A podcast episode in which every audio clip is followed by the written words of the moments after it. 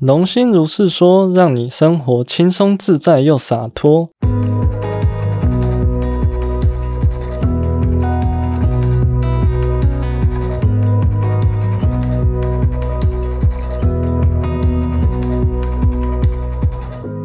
但你说到这个，我想到一件事情啊，因为这样听起来感觉上，我觉得大家的爸妈难免都会碎念呐、那如果你先遇到父母或者长辈，他碎念你，用碎念的方式来情勒你的话，那你们会觉得你你们自己是怎么应对的，或你们觉得你要该怎么办比较好？其实我从小到大都一直被我爸妈碎念了。我当时是想回嘴，但是就碍于可能大家都会想说要尽孝道啊，或百善孝为先。那个时候的想法也是觉得父母生我们，然后养我们很辛苦啊，那就不要跟他们计较好了。反正他们他们也比我们年长，然后身体也不是那么好。就嗯我们可能要年轻气壮，但他们身体比较不好，然后又要为我们担忧什么之类的，反正那个时候就会为自己找各种借口，然后就觉得哦，好吧，那就被他们念吧，反正他们发泄完情绪应该就好了吧。哦，然后用换的哦，但你真的这样做之后，状况有改善吗？没有，就变成 每见 见面一次就念一次，见面一次就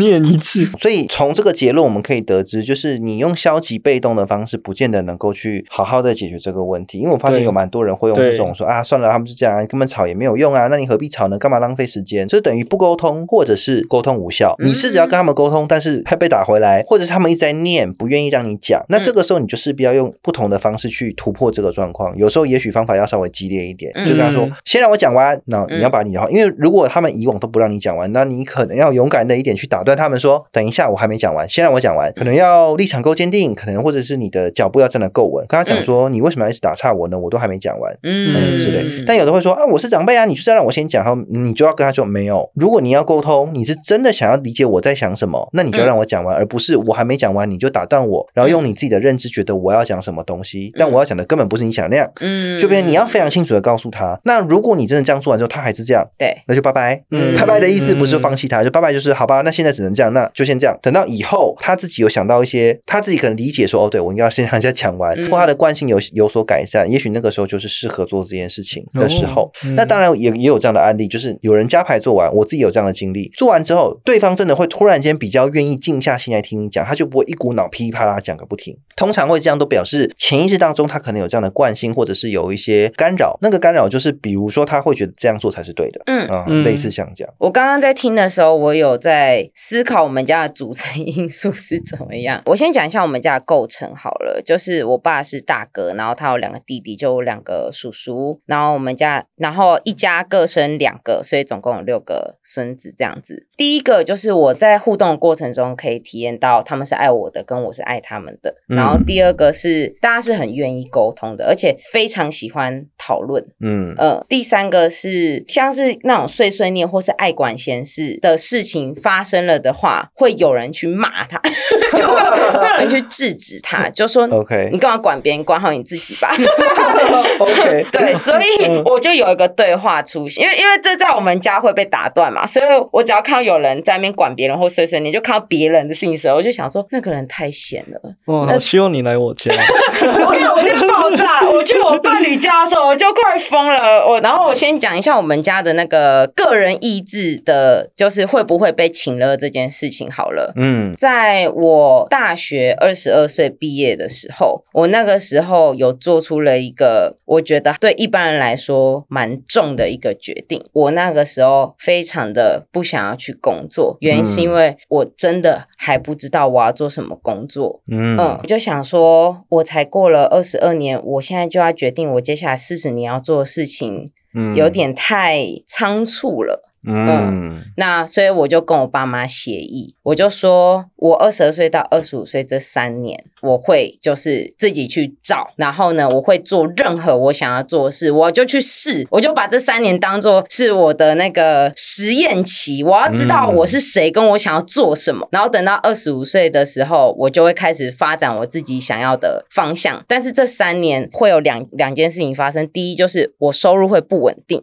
然后第二是没有办法给你们钱，但是我不会给你们拿钱，我至少养得起我自己。呃，嗯因为那个时候你还记得前面有说二十岁之后他们不会养我这件事嘛？然后我在讲的那时候，我是其实超级紧张的，因为因为很少人会做这件事情。哎，没错，然后呢，就在那个当下，就是他们是支持我的时候，我就发现说啊，这是哇，就是我体验到前所未有的，就是无条件的爱。嗯嗯，然后我妈那时候还很 echo 我，就我妈其实在这中间过程有很多的转变，她就说，如果她生在就是我这个角色或我这个年代，嗯他也会做出这个选择。他当时就是生生存范畴，他一定要先养活自己跟家庭，所以他先投入职场。可是如果今天是这样的情况的话，他也会想要跟我做一样的事，所以他就说，那你就去做吧，但是至少一定要活着，然后跟 要健康平安这样子。哎没错嗯嗯哇，好开明的父母哦，真棒。相对开明很多啊。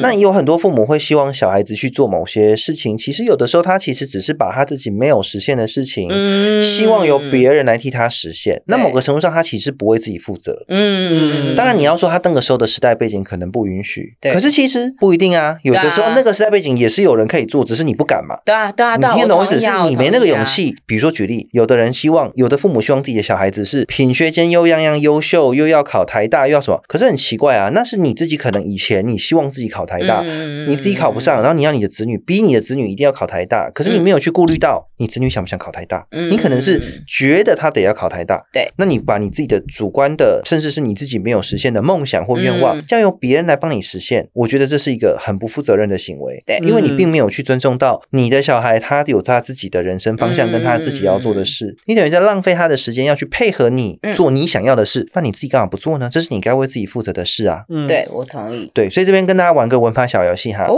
你们要回答我哈，好那个听众们也可以回答。来，我想吃冰淇淋这句话主词是谁？我我。呃，那谁要为想吃冰淇淋这件事情负责？我啊，对。对对，我。好，嗯。好，那第二句喽。嗯，我妈妈希望我当一个公务员，这句话主词是谁？我妈我妈，妈，那谁要为希望我当公务员这件事情负责？我妈我妈，妈妈，呃，很好，恭喜你们过关了。嗯耶！但我真的遇到很多个案回答是我啊，因为他希望我做，所以我要去做啊。我说不是哦，亲爱的，来，我们重 重新回来，所以大家听清楚，主词嗯要为后面的受此负责。所以我想吃冰淇淋，主食是我嘛，那我就要自己想办法去吃到冰淇淋啊，因为这是我我想做的事。可是我妈妈希望我怎么样，主食是我妈妈，那代表这后面这一长串的东西是我妈妈的欲望，嗯，但是是我的欲望吗？不是，呃，可能是或可能不是那如果不是的话，那我并不需要去为他负责，因为那是他的愿望，他自己要想办法去解决这个东西，而不是要我来帮他解决。嗯，对，对但那一个人他要为另外一件事负责任，就是我要听妈妈的话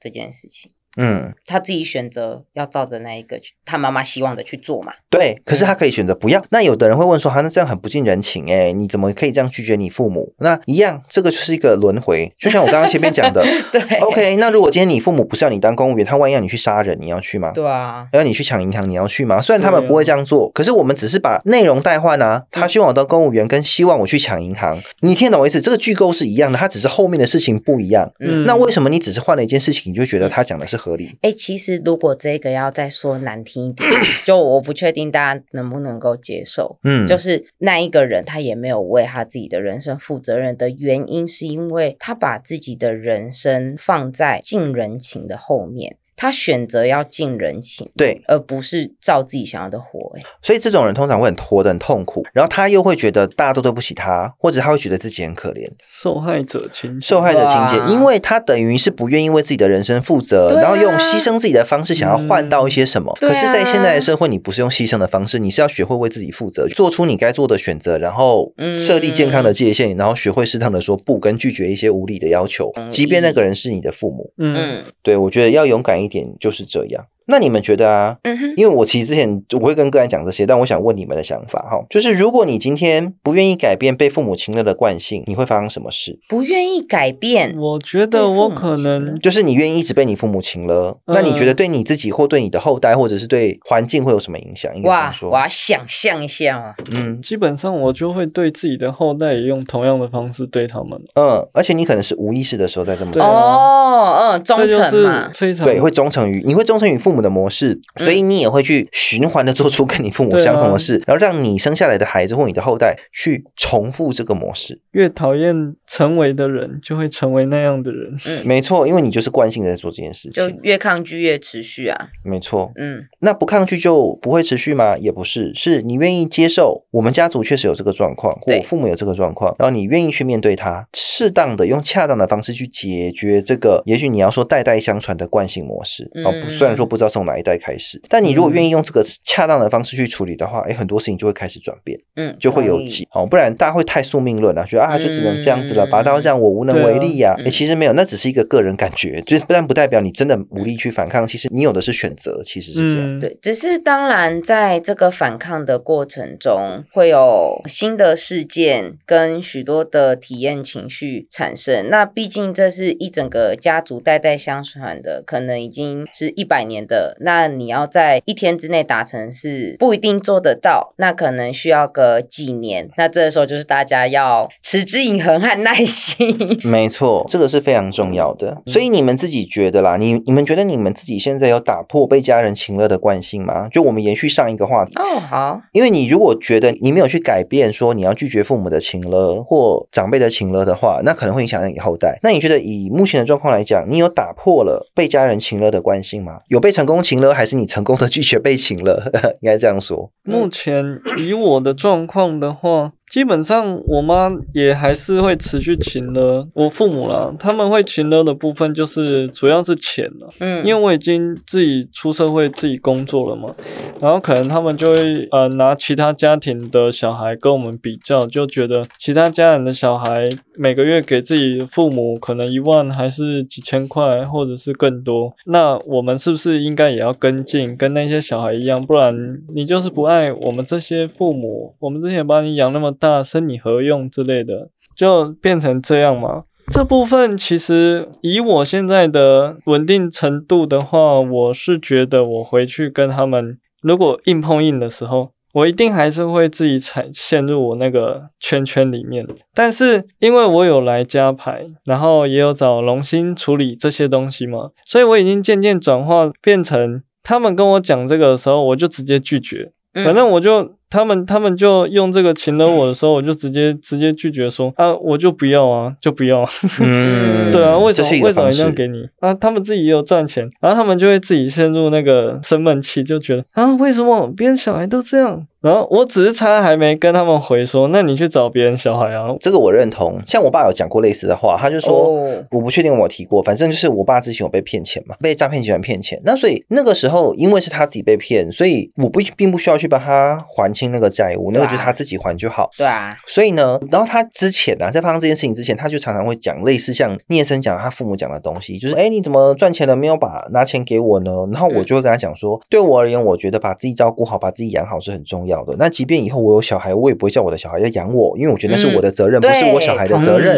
这是第一个。嗯那第二个就是聂生刚才有讲到一件事情，他说他父母就说啊，你看人家家小孩都怎样，对不对？嗯嗯然后这个时候我就会反过来跟他说，哦，对呀、那你看人家家境超好的，那个爸爸妈妈哦超有钱的，对小孩超好，那个零用钱一个月 零用钱一个月给他十万呢、天哪！对然后他就讲说，哎呀，你怎么？那你为什么都比好的？我他也有糟的、啊，那你为什么不比糟的呢？嗯那跟糟的比，我们已经很好啦。我就说，那为什么你一定要跟糟的比呢？你会拿我跟好的比，嗯那为什么我不能拿你跟好的比？对啊，嗯那你我拿你跟那些很棒的父母比，你也不及格啊，你也很糟糕啊。那你有什么资格在这边跟我讲说，我一定要配合你的想法？那你先做到那样，那我就那我考虑啊。但是重点是你自己不是这样，你又你又要求我要这样，那然后而且你还要求我不能拿你跟其他优秀的父母比较，对啊这不公平啊！为什么呢？然后他他就说啊，好了，我不跟你辩论了，因为他讲不过。我爸是这样，以前他讲 他他有理解吗？没有，他是讲不过，所以他就会说、哦他是讲不过我，所以他就说哦，我不要跟你辩论了。哎呀，你你反正你就在辩论啦，反正就是这样子啊，因为他讲不过，他恼羞，他就会这个样子。可是他站不住脚，站不住脚，那那你们 你们用逻辑思考，我讲的正不正确？正确啊，完全。那我就拿那些啊，那那有很多父母给小孩超多钱的。嗯我在念大学的时候，真的有那种同班同学，嗯他们讲惨屌啊，他来上课都是背 LV 背。嗯 Burberry 那些名牌，就是我都没有跟我爸讲说，哎、他们爸爸对他超好，都买这些给他，你怎么没有？我从来没讲过这个。那是直到他跟我讲这些东西的时候，我说那人家家里是长这样，他说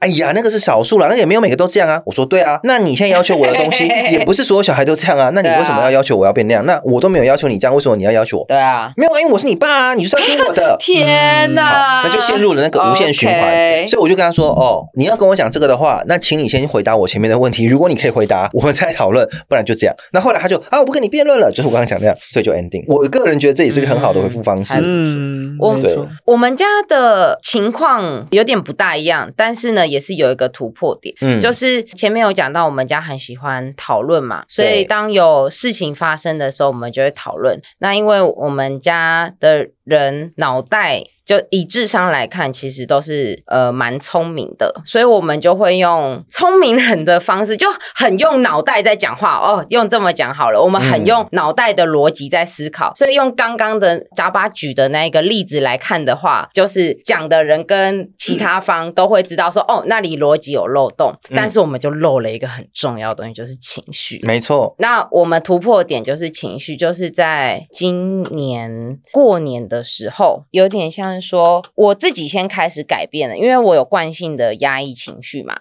对然后我对于愤怒的情绪，我会很恐惧，我是陷入嗯生存恐惧，就要死亡那种恐惧。就只要我自己愤怒或别人愤怒，我就觉得天啊，我要死掉了的那一种。我就会尽量不去让别人生气，或者我生气了，我就会自己开始想办法，然后为什么会生气，我要找出原因这样子。嗯，对嗯，好，然后呢，后来我就在练习这件事情，因为其实我伴侣蛮爱生气的，所以他也是我的练习好对象。嗯然后只要他生气了，然后我就要先跟那一个愤怒的情绪待在一起，就嗯，我我我现在长大了，我不会死掉，这样之类 之类，就是先嗯也是安抚自己的内在小孩啦。嗯嗯，然后当我觉得哦，我对愤怒的耐受度好像到一定的阶段喽，然后我们过年就发生了一件就是家族吵架的事情。那个时候就是我弟跟我妈触发了一个点，就是说我弟其实会不喜欢我妈的有一些作为，我妈也不喜欢我弟的某些作为，但他们会有点像是觉得说用头脑来看那个行为其实真的没什么，所以没有什么好介意的，就让他这样子吧，就是满头脑的对话嘛。然后所以就这样两边都压着压着，然后等到过年的时候，然后我们大家就在写春联，就突然他开始吵起来，就说你说那句话是不是代表什么什么？就他们开始用自己的演绎攻击对方。然后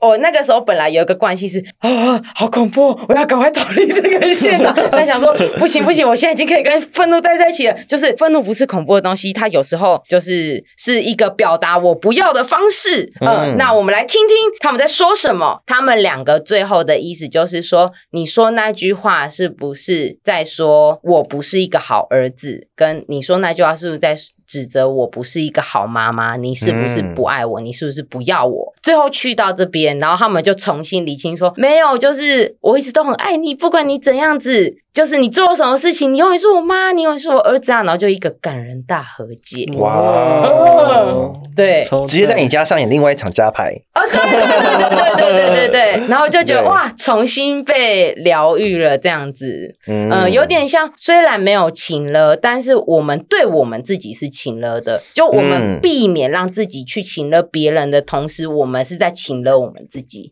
哦，我们做做一个重新协议，我觉得非常好，就是家人之间不是用。包容不是容忍，所以呢，包容跟容忍是要有区分的。那有谁的需求没有被满足，或是有不舒服，就要讲出来，因为讲出来，我们可以重新再看这一个事情有什么让每一个人都开心的方法。没错，嗯，嗯所以我觉得你就是一个正向的版本。我觉得也许那个聂森之后啊，我当嗯。当然不是现在，但我觉得也许说不定某一天你的原生家庭有机会哈，嗯有机会要听清楚，嗯。有机会。有机会。可以变成这样。可能就是第三次世界大战之类的，因为就要先爆一波啊，对。就要先打掉。因为我之前的惯性还是会让我在跟父母讲出这些东西的时候，嗯。突然脑中一片空白，哦 我就完全不清楚，哦我完全不知道我在讲什么，然后就变得单方面被他们碎念嗯或责，备。就屈屈居弱势了。嗯，对嗯，就感觉嗯，好像哪里怪怪的，但是嗯，又讲不出来。要回嘴的时候又被他们打断，就有点无力。其实我觉得你的第一个状况就是会突然空白哈，那个其实嗯跟惊吓的疗愈有关。哦，因为你应该就是有过跟他们这样讲话的时候，可能有过某些类似的惊吓经验，嗯。所以你会变成在讲这个的时候，你会突然间飞到，飞到就是你会突然间空白。空白意思是你不想再去面对这个冲突，或者是让你觉得痛苦或者是不舒服的情境，嗯。所以你的肉体或者是你潜意识、下意识的惯性，就会让你用一种空白的方式无法应对或无法哦，回应，嗯所以变成反过来，你要去解决那个惊吓点，惊吓点疗愈完，你就会回神。简单来讲，嗯你那个空白就是你出神的啦，所以就是你疗愈完惊吓点，你就会回神。惊吓点跟触景生情是一样的，比如说一个发生过车祸的人，他过马路时或他开车、骑车时一定会提心吊胆。嗯或者是看到一个呃有个东西很用以很快速的方式靠近他时，他会下意识的想要跳开或闪躲，或者是恐慌，或者是会空白。那个就是一种，嗯，他已经出神了，因为那是一个类似的情境或类似的经验。哦，我刚刚突然想到一件事情，嗯就是呢，其实，在这样子的家庭环境环境下长大，我有发现我自己会有两个盲点。嗯就第一个盲点就是说，我不一定能够同理每个人家庭的状况。然后第二个盲点就是说，我会以为讨论是有用的。嗯就是讲出来就好啦，讨论就好啦。但是后来开始有遇到框框的人，发现 哇，有些人完全没有办法在同一个频率上面沟通、欸。呃，是的，然后以前的我，我会超级不知道该怎么办的，因为嗯我真的不知道要拿他该怎么办。这这时候要怎么办？他讲的话，呃，我听得懂啊，然后我好好回应了啊，他怎么在鬼打墙了？我我现在该怎么办？我现在，然后我就超恐慌。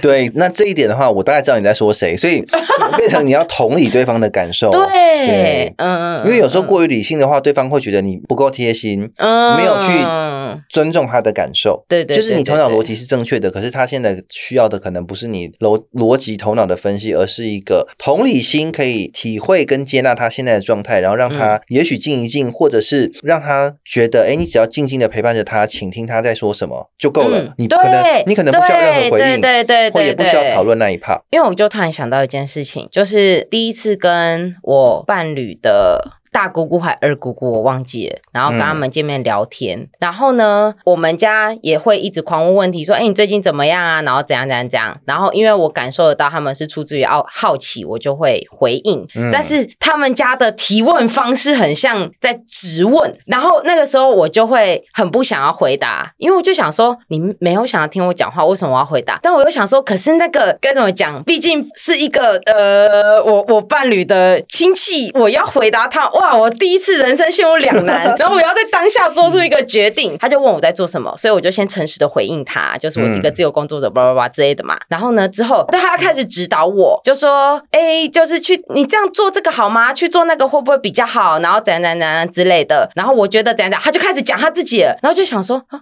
你不是在问我问题吗？好，然后就听他讲一讲，然后他就分享了他的观点之后，他就说你觉得呢？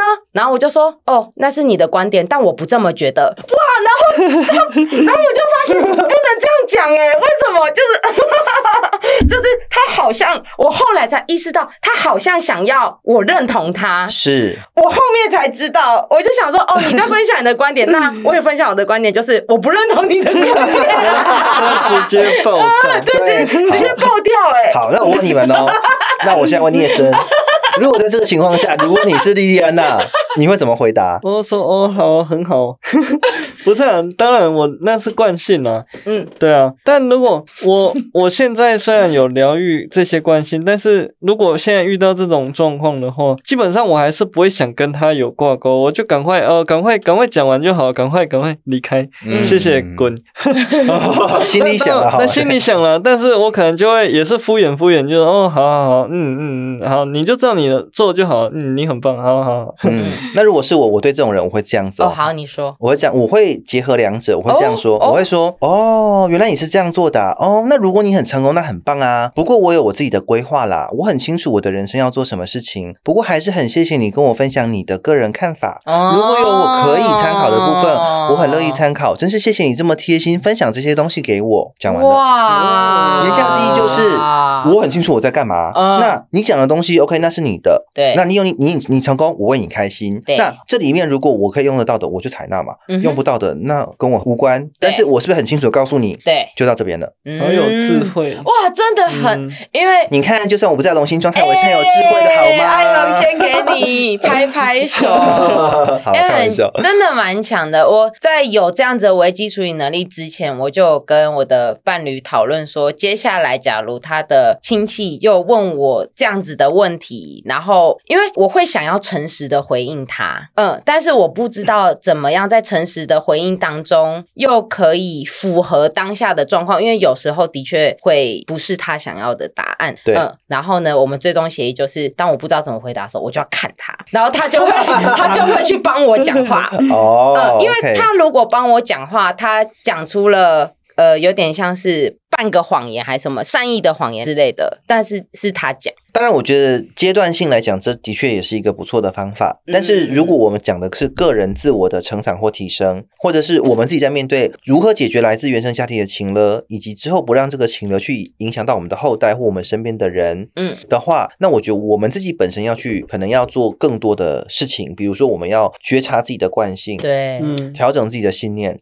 呃，你要做加牌或者是其他疗愈都可以，嗯但重点是你要对更多，就是你要对自己开始有觉察。诶，我现在嗯做这件事情，我是不是在被情勒了呢？还是我有没有下意识在情勒别人，但是我自己没有发现？所以我们要学会用，就像我讲的，我们要学会用比较相对中立或客观，或者我们说第三人称的视角。嗯那我通常跟个案讲第三人称视角，我会这样讲，我会说，呃，你有没有玩过《恶灵古堡》？你有没有玩过《传说对决》啊？反正是类似这种手游。